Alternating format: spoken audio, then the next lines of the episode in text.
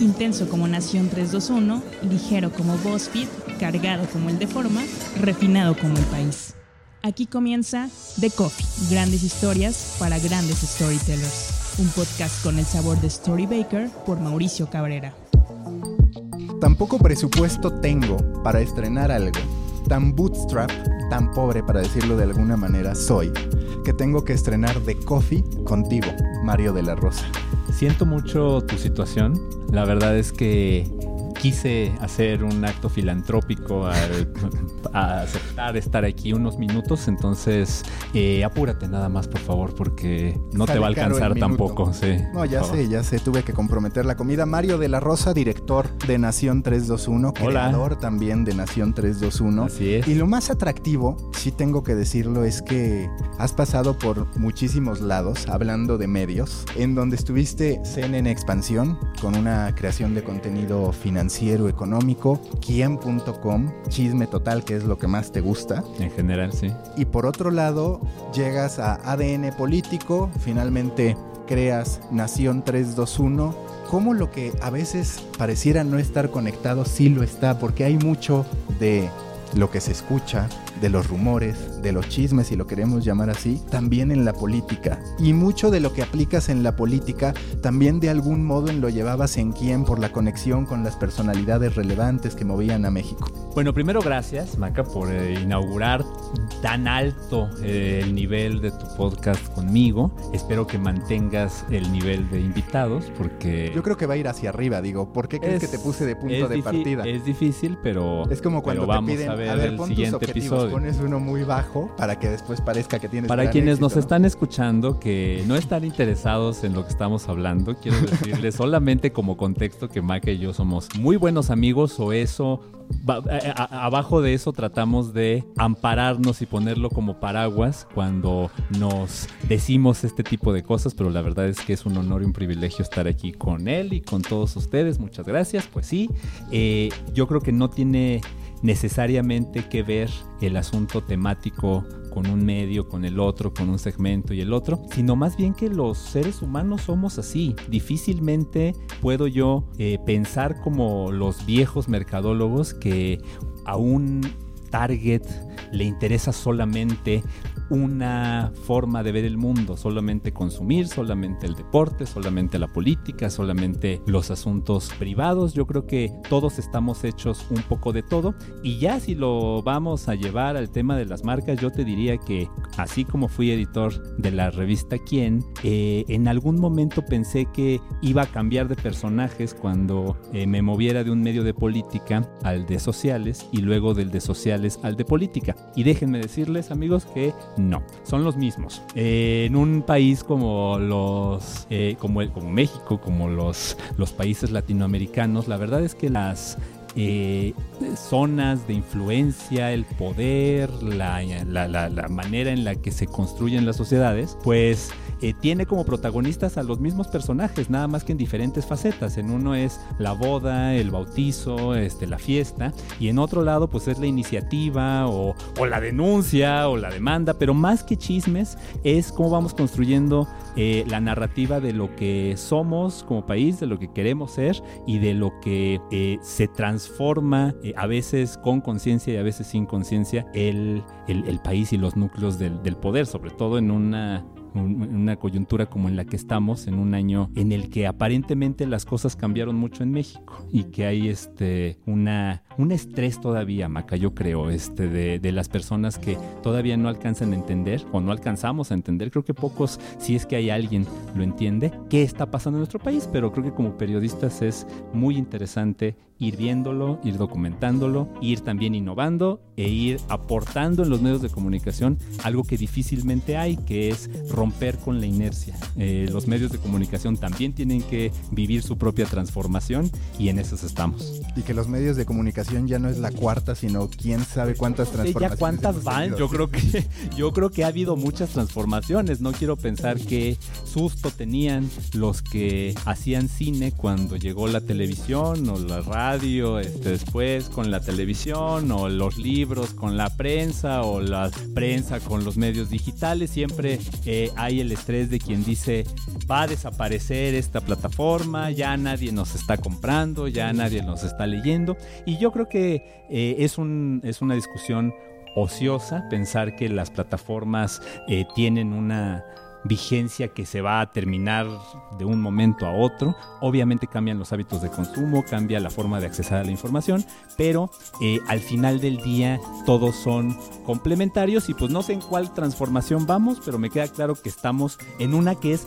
no solamente eh, que es permanente, sino que es rapidísima. Hoy no hay forma de aprender algo que eh, mañana te sirva tal cual lo aprendiste hoy. Todo el tiempo tienes que estar aprendiendo, tienes que estar retado y eso es parte de lo divertido de dedicarse a estas cosas. Y que justo he estado escribiendo mucho al respecto sobre cómo antes te decían, no, tú mantén tu foco, tú especialízate en algo y en eso te quedas. Y hoy la realidad es que la especialización muchas veces se da de manera accidental o incidental. ¿A qué voy? A cómo el mismo Mario de la Rosa encuentra que los eventos de sociales también están vinculados a la política y cómo la política es al final la que construye los eventos sociales. Muchas veces escribo justo eso, las respuestas a problemas de una industria están a veces en otros lugares, no buscando en los mismos. La inspiración, por ejemplo, de Nación 321, y tú me lo podrás platicar, pues no necesariamente parte de observar otros medios políticos, sino más bien medios de otras áreas o incluso industrias que no tienen nada que ver con las historias en sí. Claro, pues es un tema que para explicarlo podríamos llevarlo a la zona de confort, ¿no? Cuando uno solamente ve el mundo que tiene alrededor y no se atreve a cruzar el puente para ver qué hay más allá, pues se pierde de algo que también puede ser interesante, que puede ser distinto y que generalmente se prejuicia antes de, tratar de entenderse. ¿Qué quiero decir? Los periodistas que se dedican a la política dicen que los medios de sociedad, de sociales, son frívolos, que hacen puras cosas que no importan, que a quien le interesa la moda, que a quien le interesan las fiestas, que da igual. Pero déjenme decirles que del lado de los medios que cubren eventos sociales y que cubren a la realeza y la moda, piensan lo mismo de los, de los eh, periodistas de política piensan que no son cosas importantes, que lo verdaderamente importante está en cómo se organizan las familias, cómo se mueven los verdaderos hilos del soft power.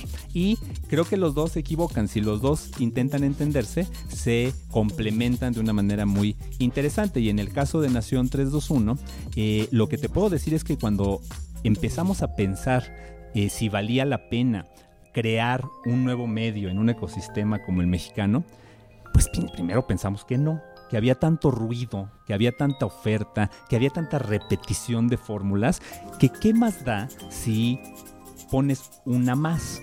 Entonces no podía ser una más, tenía que ser una distinta. Y no nada más ser distinto por querer ponerle una etiqueta, sino por realmente aportarle a la discusión algo que no estuvieran haciendo los demás. Cuando alguien eh, quiere trabajar en el equipo de Nación 321 y me dice es que yo me sé perfectamente el manual de estilo y escribo como los del Reforma, como los del Universal, como los de Milenio, hago cápsulas como las hacen en Televisa o en la BBC o en Univisión y entonces eso es lo que te vengo a ofrecer. Les digo, bueno, pues entonces vete al Reforma, vete al Universal, vete a Univisión, vete a Televisa, porque si no estás dispuesto a repensar lo que estás haciendo, no que lo estés haciendo mal, pero si no estás pensando en una manera distinta de aportar, pues la verdad es que poco podemos también darle a la cotidianidad de las audiencias, que al final es el reto hoy en día de la competencia. Hoy la de competencia no es contra el de enfrente, no es contra el de al lado, no es tan sencillo ubicar dónde está. Eh, la competencia está también contra las fotos de la boda del fin de semana que veo en mi muro de Facebook, contra el ocio en el que puedo caer si me meto a ver las stories de Instagram. ¿Y por qué debería yo de ver una noticia política si están divertidísimas las historias de Instagram? Pues porque estoy ofreciendo algo que a lo mejor me costó más de lo que le hubiera costado a un periodista en otras épocas y eh, con eso atraigo la atención, pero eso de que a los periodistas les cueste más o menos trabajo tiene también que ver con el ego. Yo trabajé en el periódico Reforma seis años y te puedo decir que los reporteros que escribían la noticia que se publicaba en la primera plana del Reforma siempre se sentían los mejores, los más guapos de la calle. Tú te sientes el más guapo y no pero yo con, bien. Pero ¿eh? yo, pero yo con fundamentos. Eh, no necesito no sé quién lo dice, tener no necesito tener Menos mal que cosa publicada. Si publicamos el video, pues para saber eso. Pero bueno. Pero para quienes me estén viendo, pues no, no estarán en contra de lo que estoy.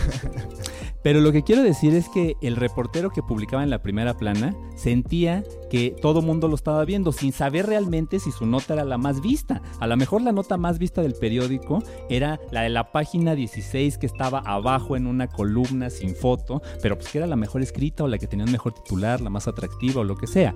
En el periódico eso es imposible de saber con las herramientas antiguas y aún hoy en un medio impreso, estoy diciendo una obviedad, pero es muy difícil saber qué realmente fue leído. Entonces tiene también que ver con cómo los periodistas eh, le bajan tres rayitos al ego y aprenden también de sus audiencias y de cómo servirle a la mayor cantidad de personas. Depende a cuántos les quieran servir. Si quieres que te lea tu mamá, eh, pues seguramente tu mamá siempre te va a decir que escribes muy bonito. Digo, mi mamá no dice eso, pero las mamás de la mayoría de las personas dirán eso. Si se los quieres pasar a tus amigos, pues también entre ustedes se van a eh, tratar de eh, a lo mejor criticar, pero con fraternidad. Pero si quieres que te lea una persona que no conoces, que va a entrar a tu sitio, que va a comprar tu revista, que va a leerte en el periódico, pues mínimo le tienes que echar ganitas, ¿no? Y eso de ahí parte, yo creo. Oye, este conflicto de identidad y a ver si coincides. A mí me parece que uno de los grandes temas, no solo a nivel marca, sino a nivel persona también, con tantas referencias que tenemos en redes sociales, con tantos supuestos casos de éxito o aspiracionales, llega a ser complicado definir qué quiere ser uno como ser humano y también como marca. ¿Alguna vez a ti te ha pasado cierto conflicto de identidad o te ha pesado en el ego que, por ejemplo, pues Animal Político gana constantemente premios, ahora Nación está nominado también a un premio, pero a tres, hasta tres premios. bueno, bueno. No, no, no. Ahorita te cuento cuáles. Pero entiendes un poco lo que te digo, ¿no? Eh, Animal Político se ha posicionado como la fuente de política que gana premios, que hace investigaciones. No es el ADN de Nación 321. Nación 321 va por otro camino. ¿Alguna vez te ha pegado el orgullo, has tenido el deseo de no, voy a competir por esto, aunque no debas, aunque eso desviara la intención y el ADN de tu marca? Pues mira, yo creo que es el eterno ser o no ser y qué somos y eso va mucho más allá. Ya tú estás filosofando, te estás yendo a una cosa que, tiene que ver con el conflicto de identidad. Pues eh, está bien, pero no estamos hablando de eso ahorita. Estamos hablando de que, claro, a ver, dos cosas muy importantes. ¿Cuál es qué eres tú y dónde te centras y dónde te limitas también? Yo, eh, para contestar a nivel personal, diría que envidio muchísimo a la gente que se puede poner una etiqueta a sí misma, que dice que a los 16 años ya sabe que va a ser arquitecto y que se muere diciendo que lo más importante es el señor arquitecto tal, o el poeta, o el abogado, o el que sea. Eh, yo por lo menos personalmente siempre he encontrado muy difícil ponerme una etiqueta porque eso me limita. Nunca sé si después voy a poder hacer otra cosa, aprender algo. A lo mejor mi vocación no la he descubierto y la voy a descubrir mañana. No es como el amor. Nunca puedes saber si encontraste ya el amor de tu vida. A lo mejor mañana resulta que te encuentras al amor de tu vida y ya te equivocaste antes. Y quizás nunca lo encuentras. Y quizá nunca, o quizá mientras estamos aquí hablando va pasando. Entonces no, no, no, no hubo forma. Solo espero que no sean Bernardo y Dante, porque yo también, porque sería muy triste este, que fuera así, pero pero, uno nunca sabe. Entonces, yo creo que con las marcas eh, uno no puede jugar. Depende de lo que quieras con tu marca. Si lo que quieres con tu marca es competirle a otro y estar pensando en lo que hace el otro para, para ser igual, pues yo creo que de entrada estás eh, pues quitando la importancia a tu propio trabajo, intentando ser otro. Otra vez volvemos al caso humano, si yo quiero ser eh, como Luis Miguel, lo quiero ser ahora que está tan de moda, que no debería, porque es alguien que hace 30 años estaba de moda y yo siento que... Verónica Castro ya también está de moda. siento que este, este país está muy este, al revés con sus modas, pero pero no creo que uno tenga que esperar ser alguien más, ¿no? O sea, es como Blim queriendo ser Netflix o que es como, como cualquier persona que imita al otro.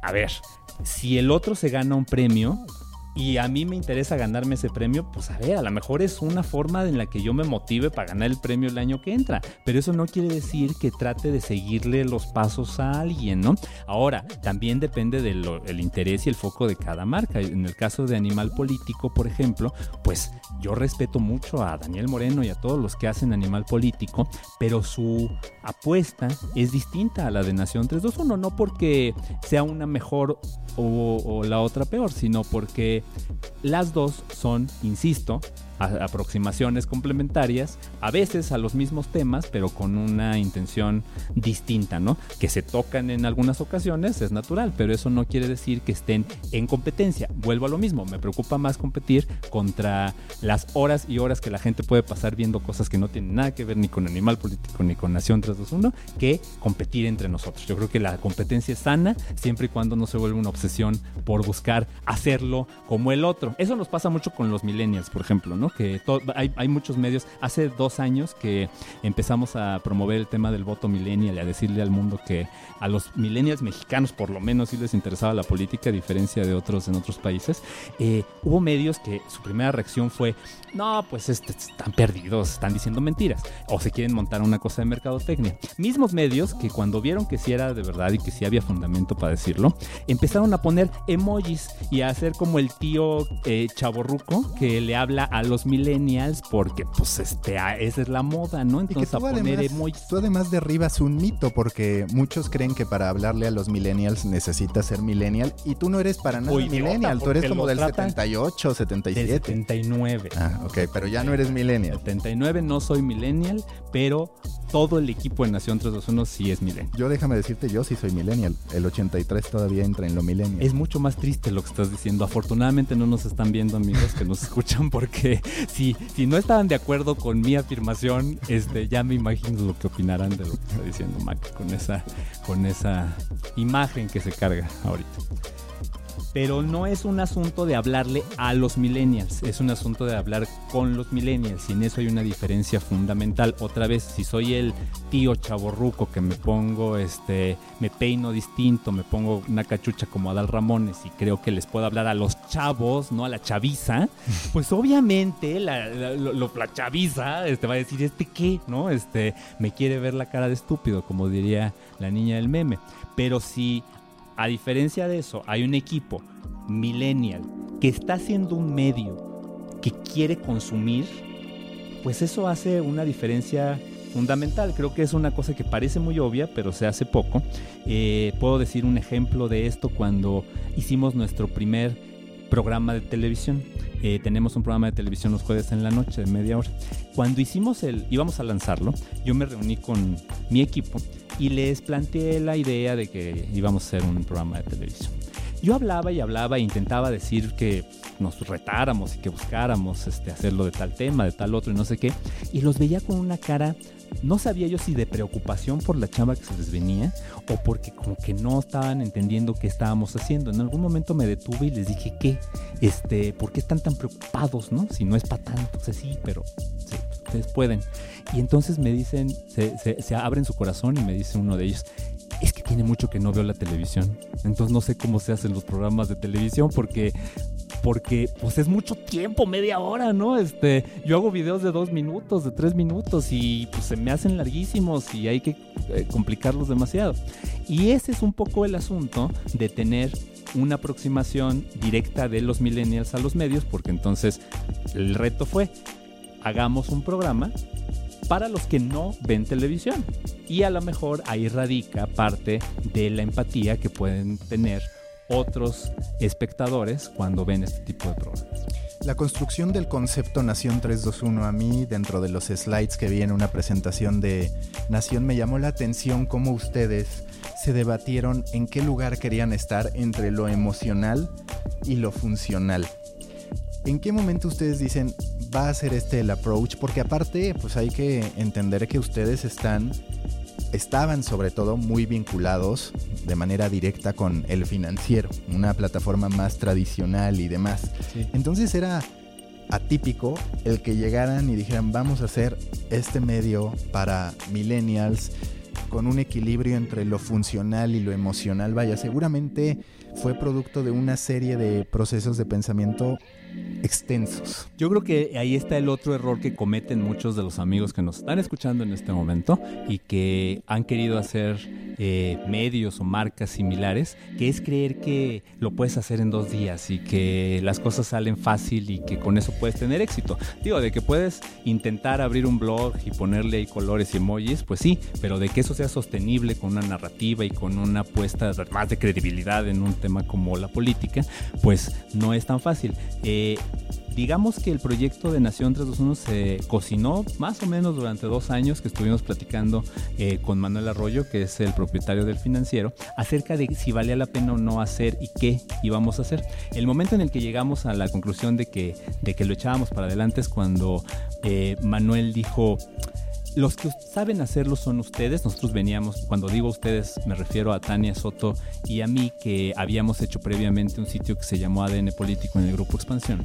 Y me dijo, eh, los que saben hacerlo son ustedes, eh, investiguen lo que tengan que investigar y vengan. Entonces empezamos en marzo del 2016 a investigar, fuimos por varias ciudades del país, hicimos fucking groups, hicimos encuestas dirigidas por Alejandro Moreno, que sin duda el encuestador con más reputación en México, para entender qué era lo importante. Y nos la pasamos así hasta poco antes del lanzamiento, que fue en octubre del 2016, varios meses trabajando en función de qué era la marca, a quién estaba dirigido, cuál era el diferenciador, hacia dónde queríamos evolucionar después de las elecciones, qué queríamos hacer. Y la verdad es que es un proceso muy rico al que no muchos apuestan, pero que te da la solidez para entender bien a tu potencial audiencia, pero también a la propuesta en la que te estás parando, porque entonces no te quedas casado con una sola línea de pensamiento, sino que eh, vas, digamos, extendiendo las posibilidades de un nuevo ente que al mismo tiempo estás creando como plataforma, pero que también es algo que va adquiriendo su propia vida y sus propios, su propia maduración, ¿no? Hoy en día uno no puede salir nada más a decir, eh, yo propongo esto y a ver a quien le guste, chido, y a quien no le guste, pues adiós, ¿no? Hoy uno tiene que ir aprendiendo también de las audiencias, entendiendo qué sí funciona y qué no funciona, y te está hablando de un trabajo de todos los días, esto no es un asunto de que cada dos años nos vamos a juntar a ver qué hacemos los próximos dos. Es todas las mañanas y todas las tardes tenemos una reunión, el equipo de Nación 321, para ver cuáles son las apuestas, qué queremos hacer. A veces funcionan, a veces no funcionan, a veces las mejores apuestas vienen de la gente que nos escribe, que nos reclama, que nos dice cosas que, que quiere ver. Entonces, pues Insisto que es una vacuna contra el ego y hay que este, poner los pies en la tierra para poder hacer una, una plataforma que aguante ese tipo de, de maduración que puede no verse al principio, pero que sí tiene la solidez para soportarla después. ¿Hasta qué punto? Y te lo digo porque viendo una serie de contenidos de Nación me lo he preguntado.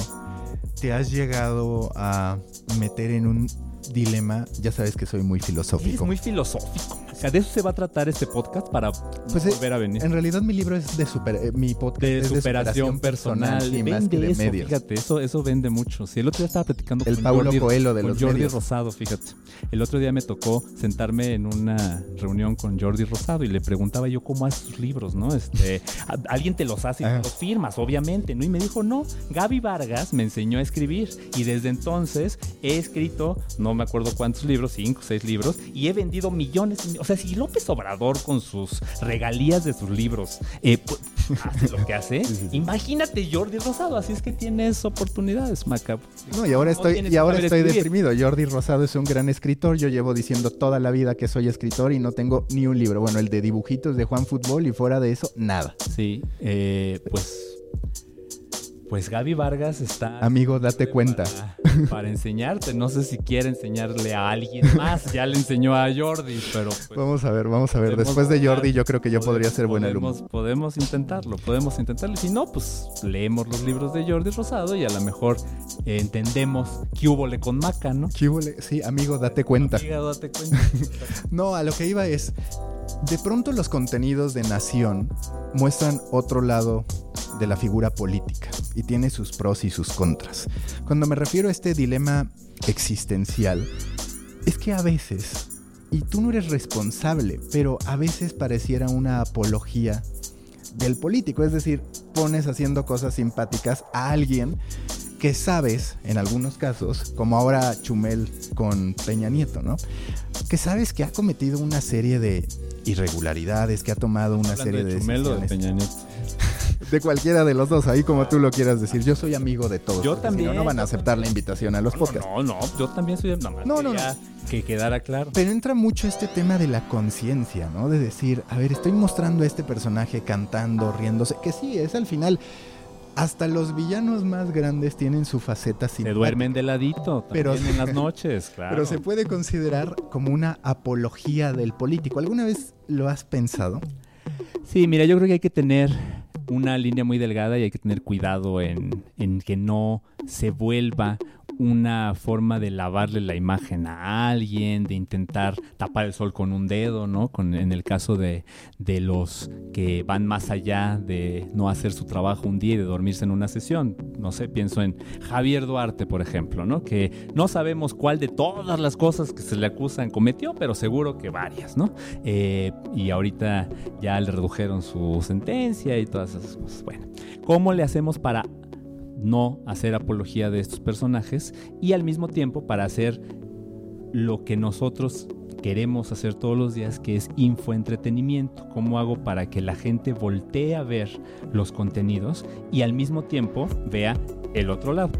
Eh, pienso en el caso de Javier Duarte porque es muy sencillo de entender. Si ustedes buscan, amigos que nos escuchan en YouTube, el canal de Nación 321, por ahí pueden poner eh, Javidú el apestosito.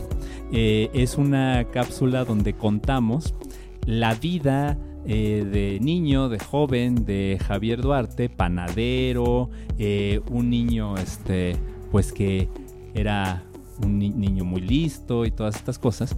Y atraemos de alguna manera con, con el video, con gráficas, con música, con la narración, a un lector que probablemente de otra manera no se va a meter a ver una noticia densa donde haya eh, pues un, seguimiento a un caso delictivo que uno de los grandes problemas con los medios es que si no los lees un día, al otro día ya no lo entiendes. Entonces, vamos también dirigidos en algunos productos a esas, a esas personas que están buscando un gancho o una forma de entrar a la información y que voltean a vernos por ese tipo de humor, ese tipo de atractivos. Sin embargo, eso siempre va plagado por datos duros. En Nación 321 no hacemos fake news, entonces las fake news incluirían defender lo indefendible o no decir lo que, lo que es y lo que importa en términos también de, de la política de México, que es un asunto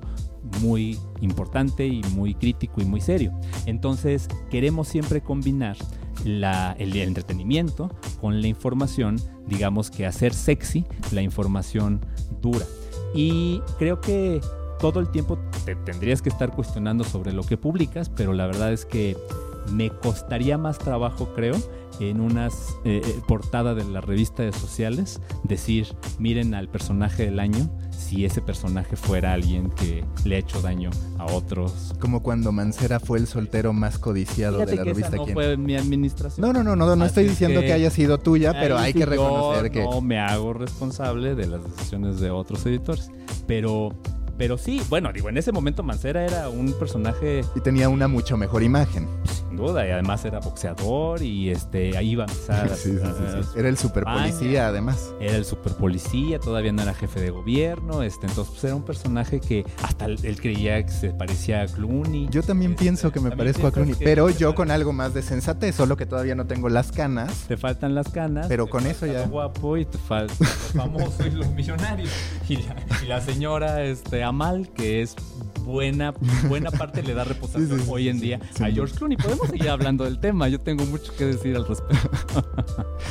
Oye, eh, mencionaste el tema Chumel con Peña Nieto. ¿Qué opinión te merece? Por un lado, como show, entiendes la trascendencia, entiendes cómo a través de ese gesto puedes mostrar el gran impacto que has logrado construir a través del pulso de, de la República. Pero por el otro, otra vez, se siente un poco como la apología. Me parece también que Peña Nieto, su administración, la gente que lo asesora, entendió que sus respuestas en Instagram, entendió que sus chistines, por llamarlo de alguna manera, terminaban limpiándole la imagen y me parece que estos últimos meses donde ya de plano le entrega la presidencia a López Obrador, él se ha, eh, se ha dedicado a estar limpiando su imagen y en este caso a veces se aprecia que Chumel contribuye a eso. Mira, tengo sentimientos encontrados. Yo no sé qué tanto le vamos a revelar a la gente que nos está escuchando dónde estamos, pero si la gente supiera dónde estamos, les podría dar una referencia de dónde conocí a Chumel Torres. Aquí en este lugar, en este edificio donde estamos, conocí a Chumel Torres cuando Chumel Torres no era famoso. Eh, lo conocí después de hablar varias veces con él por teléfono y de intercambiar correos electrónicos porque como recordarán las personas que nos escuchan, Chumel Torres se hizo famoso después de que Gabriel Cuadri, el candidato 4 de las elecciones del 2012, eh, lo nombran y entonces los periodistas, como somos bien flojos, fuimos a Twitter a ver quién era Gabriel Cuadri, ¿no? En lugar de buscar por otras fuentes. Y entonces mm, vimos que la última cosa posteada de Gabriel Cuadri era un retweet de Chumel Torres. Entonces, cuando eso sucede, por amigos en común, ubico a Chumel Torres y le pido que escriba para ADN Político una columna en la que cuente cómo se hizo famoso de la noche a la mañana y salió con López Dóriga y estaba muy orgulloso y no sé qué. Vemos que escribe bien, que es un tipo muy listo y que además a la gente le estaba interesando.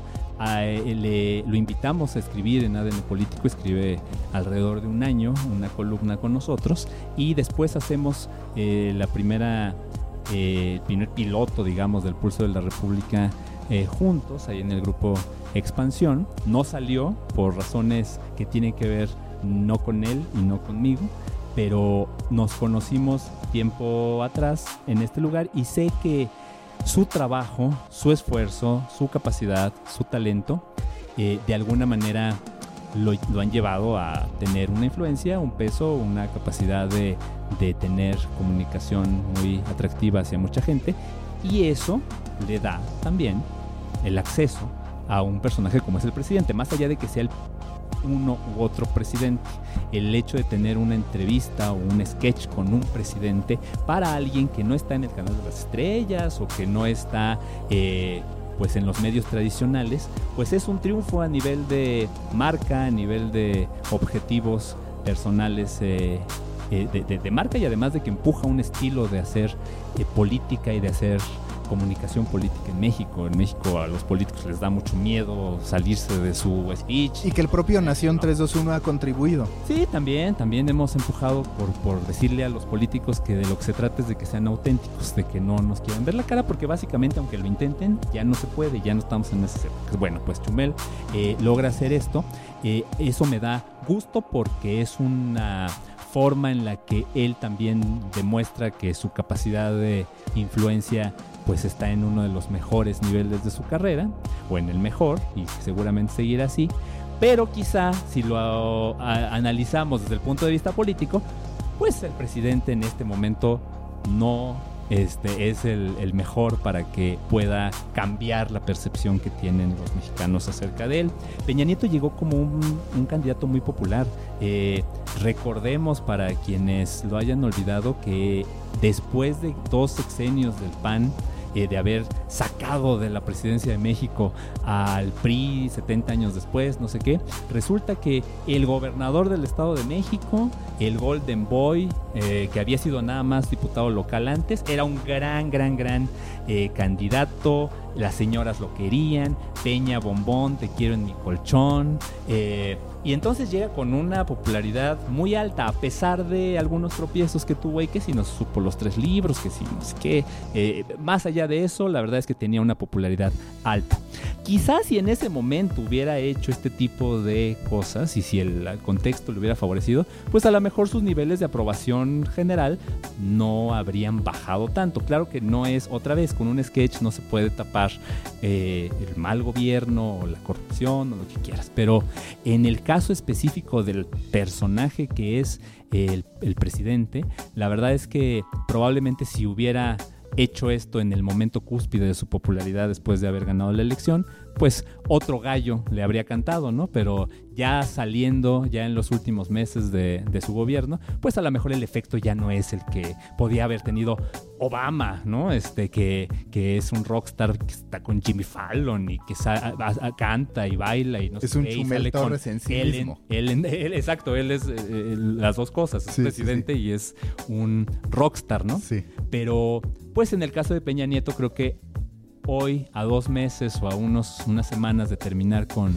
con su gobierno, pues difícilmente va a cambiar la percepción de sus críticos. La percepción de los que no son sus críticos, pues probablemente eh, tenga una, una, visión distinta. Aunque yo creo que a Peña Nieto lo vamos a recordar después de unos años, no por los escándalos, sino por haberle entregado la banda presidencial a Andrés Manuel López Obrador, cosa que no ha sucedido todavía, pero que va a suceder pronto.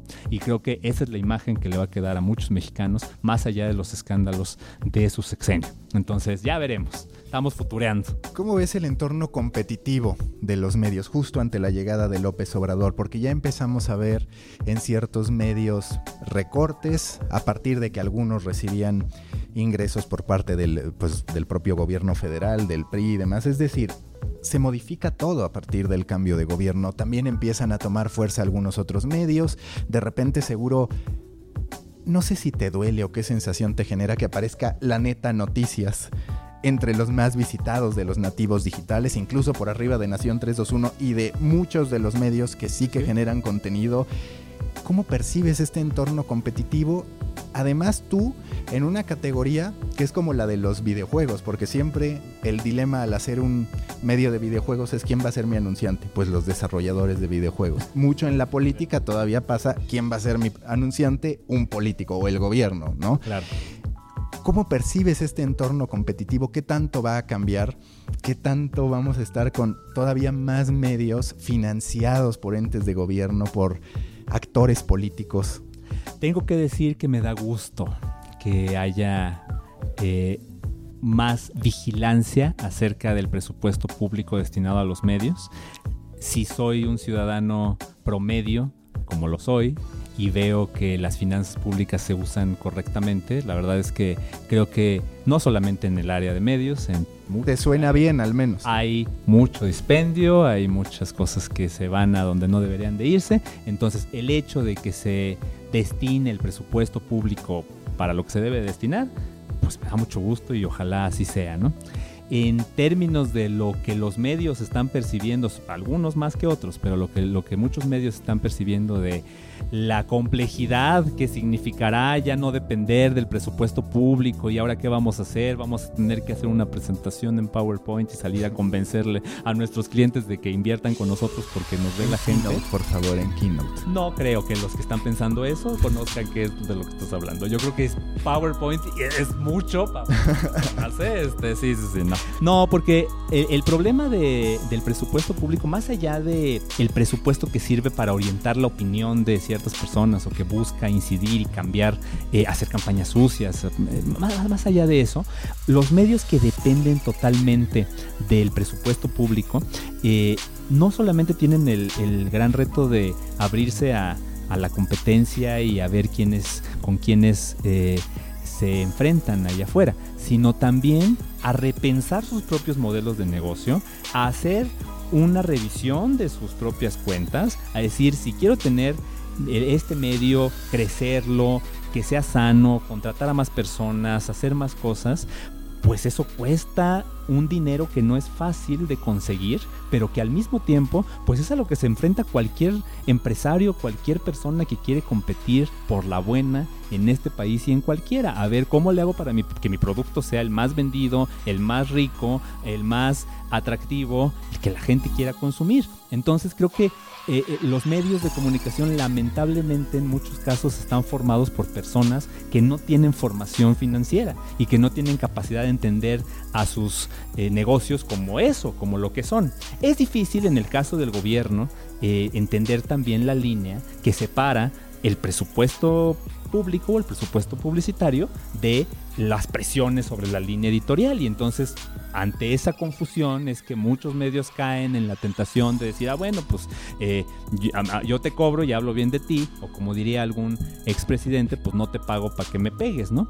Pero yo creo que las sacudidas en general en cualquier industria son sanas, por supuesto va a tener damnificados el hecho de que eso esté sucediendo, pero a personas como yo, como mi equipo, estoy seguro que como tú y como muchos que nos escuchan, la verdad es que quizás sea un reto que hasta nos emocione pensar en las posibilidades que tenemos de reinventar nuestros modelos de negocios y de atenderlos. En el caso de Nación 321, la verdad es que desde el día 1 mm, pensamos en no tener una dependencia del gobierno, tanto porque no es buen negocio tener un solo cliente, como por las presiones políticas que eso implica. Pero sí aceptan patrocinio de gobierno. Aceptamos publicidad de quien quiera. Bueno, casi, si sí, sí, no son ilegales. Pero aceptamos publicidad, este, publicidad, eh, digamos, la clásica en digital. Si alguien quiere poner un banner. Y, ¿En porcentaje cuánto es IP, iniciativa privada contra gobierno? Pues yo creo que están prácticamente al 50%. Tratamos de que no haya una eh, forma de, de descobijarnos de un lado o del otro. Quizá durante las campañas políticas o durante ciertas eh, temporadas en el año es más eh, la inversión de un lado o del otro, depende de la estacionalidad, depende de que haya elecciones o no, depende de que sea el fin del de, año fiscal, de que sea el fin del gobierno, de que sean los informes, de muchas cosas. Pero eh, si hiciéramos un corte general, diría que estamos mitad y mitad y eso pues nos da mucha tranquilidad tanto para poder publicar lo que creemos que tenemos que publicar sin mayor presión y también para pagar la nómina, que hay que pagarla si queremos tener a profesionales de buen nivel. ¿Cómo haces para que un medio de política sea atractiva para la iniciativa privada? ¿Por qué? Pues digo, los anunciantes de gobierno son naturales pero para las marcas muchas veces la política es un tema escabroso que quieren evitar. ¿Cuál ha sido la estrategia que tú has seguido, que tu equipo ha seguido para poder atraer a la iniciativa privada? Justamente nosotros no entendemos a la política como los políticos. Creemos que la política es algo muy importante como para dejárselo en las manos a los políticos. Entonces la política somos todos, no nada más la grilla, la telenovela del Congreso de hoy, ¿no? O de mañana, o qué pasó con la candidatura y no sé qué. Va mucho más allá. Entonces, en primer lugar, entendiendo así la política, los temas, los personajes y la variedad temática de, de la marca no solamente se concentra en los temas estrictamente de la clase política, sino que también abarcan a otros personajes, a otros sectores, a otras áreas del acontecer de todos los días en el país. Y eso es mucho más atractivo para ese lado del mundo donde dices, bueno, pues está bien, no me voy a pelear con nadie, no voy a atacar a nadie y no voy a parecer tampoco eh, vocero de nadie, ¿no? Entonces eso le da tranquilidad por una parte a nuestros clientes de la iniciativa privada y por otra parte estamos muy abiertos, innovando todos los días en formatos y en eh, hacer contenido que le sirva a las marcas también. En términos de la iniciativa privada, el branded content es algo muy atractivo, que lo hacemos con un nivel de calidad pues muy interesante para ellos y que podemos complementar los mensajes de una manera eh, que no lo pueden hacer otros medios. Eso refiriéndome a la iniciativa privada el branded content con los políticos no funciona generalmente, porque eso sería tanto como hacer un public reportaje de alguien que, que dice que, que, aprovechó el presupuesto y no es cierto. Entonces ahí tenemos obviamente reservas distintas, ¿no? Pero en términos de la, de la iniciativa privada, creo que en general ven a Nación 321 como un aliado de sus mensajes que va más allá de la grilla. Y a lo mejor eso también es lo que nos diferencia de otros colegas y otros medios que están más metidos en la grilla, ¿verdad? ¿Qué sigue para ti en medios digitales? ¿Para ti qué es más importante? Porque yo, por ejemplo, ya estoy más hacia un lado que hacia el otro. Hablando... yo, estoy en la primera parte de mi vida todavía. Hablando de alcance contra lealtad. Porque, a ver, tener un alcance de millones se puede pagar. Si lo haces bien, pues pagas menos, te resulta bien la inversión en Facebook y pagas menos. Si lo haces mal, pagas más, pero igual puedes tener alcance. O la lealtad, que es un camino mucho más elaborado, un camino mucho más complejo, pero que te garantiza el tener gente fiel, el tener bien identificada a tu comunidad, el tener un potencial para que esa gente pueda después adquirir productos, ir a eventos. ¿Qué camino es el que tú visualizas? Bueno, en términos de, de, la marca Nación 321, el segundo, sin ninguna duda, nos gusta el camino que a lo mejor es más complicado, es más largo y ahí no solamente lo digo en términos de tamaño de audiencia, sino también en cómo hacer contenido atractivo, interesante, que no sea publicar a la lady del día o al lord del día o a la rata que se baña o a la no sé qué, eh, sino hacer un contenido de calidad que tenga también el lado sexy. Eh, como marca y como negocio, pues también creemos que la lealtad, el engagement es lo que al final acaba pagando las comunidades, por lo menos en la situación en la que están actualmente los medios. Eh, todo esto va a cambiar seguramente en los próximos años y si futureamos muy lejos, pues va a estar muy difícil. Yo recuerdo todavía cuando yo siendo niño, tú me presumías, ya, en la prepa estaba, no me acuerdo, me decías, mira mi MySpace, ¿no? Mira mi High Five, este era lo máximo y entonces ahora ya nadie sabe qué es eso, ¿no? O, o me decías que habías visto no sé qué con, en otro rollo, ¿no? Pues obviamente no podemos eh, hoy saber si Facebook, si Twitter, si YouTube, si Instagram y estas cosas que hoy son lo máximo, eh, dentro de 10 años dentro, o dentro de menos van a ser atractivas o no, ¿no? Sin embargo, por lo que podemos ver a mediano plazo, pues es el, el engagement, ¿no? Y en términos personales, yo creo que hay pocas cosas que tenemos quienes nos dedicamos a a los medios de comunicación como valores eh, agregados y creo que el principalísimo es la credibilidad, tanto la credibilidad periodística como la credibilidad de llevar un negocio de una manera honesta, creciente y con objetivos claros y al lugar donde queremos llevarlo. Y eso creo que a pesar de que muchas personas de del medio, de los medios de comunicación o externos piensen que estos, eh, este escenario es muy grande y hay mucha gente, la verdad es que poca gente en México tiene la credibilidad suficiente como para ir navegando entre diferentes apuestas y teniendo en todas ellas una respuesta válida que dar. Entonces yo apostaría personalmente a que mi carta de presentación sea la credibilidad en lo que sé hacer, puedo hacer y sobre todo en lo que pueda aprender, porque no creo que ya lo sepa todo. ¿En qué etapa de su madurez está Nación 321 y hacia dónde va? Es decir, hoy está muy bien colocado en el ranking de nativos digitales, está... Me parece que es el medio político con mayor afinidad comercial también, justo por lo que dices, porque los demás se meten mucho más a la grilla política, se meten mucho más a este tema de acusar o señalar con datos, que es correcto, pero atiende otro tipo de funciones. ¿Dónde está Nación 321 y hacia dónde va? Mira, yo creo que estamos como en la etapa 2 de, no sé si de 3, pero de por lo menos 3 en el ciclo de lanzamiento de una marca digital. La primera etapa yo la veo como la de presentación donde le decíamos al mundo aquí estamos, aquí estos somos, véanos, volteen a vernos, este, construyamos juntos esta marca, ¿no? Eh, las elecciones del año pasado, no las del 2018, sino las del 17, nos ayudaron a mostrar un grado distinto de madurez y también el lamentable sismo de septiembre o los sismos de septiembre también nos eh, llevaron a que la marca madurara hacia otros segmentos que fueran más allá del entretenimiento, que tuvieran también una responsabilidad social, una forma de comunicar cosas pues mucho más profundas.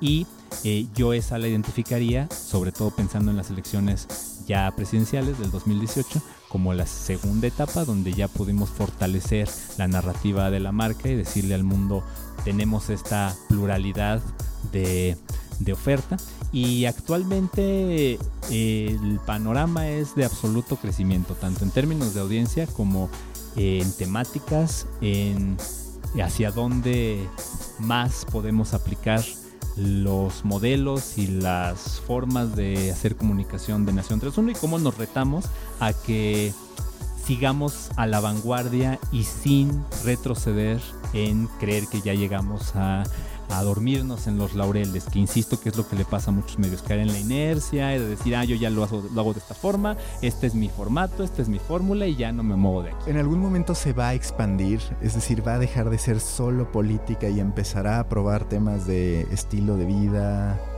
De todo tipo, de todo tipo, no nada más de estilo de vida, de todo tipo, pero otra vez, creemos que cada una de esas apuestas tiene que pasar primero por evaluaciones correctas, por apuestas, por, por, por Exceles y Exceles y Exceles de números para entender cómo ofrecemos en el caso, por poner un ejemplo de estilo de vida o podemos poner cualquier, cualquier otra temática, cómo ser el mejor medio para ofrecer ese tipo de Y que incluso puede ser otra marca. Podría ser, nace bajo la filosofía de Nación 321, pero no necesariamente se llama Nación 321. Bueno, eso es algo que te voy a contratar de consultor para que vengas a decirnos qué hacer en el caso de que tengas no, una mira no me vuelvo a meter no me vuelvo a meter deja creo Pero marcas y competimos Por el momento estamos en evaluación de todas las posibilidades y sin duda eh, las personas que nos siguen eh, serán las primeras en enterarse de las nuevas apuestas de Nación 321 pronto.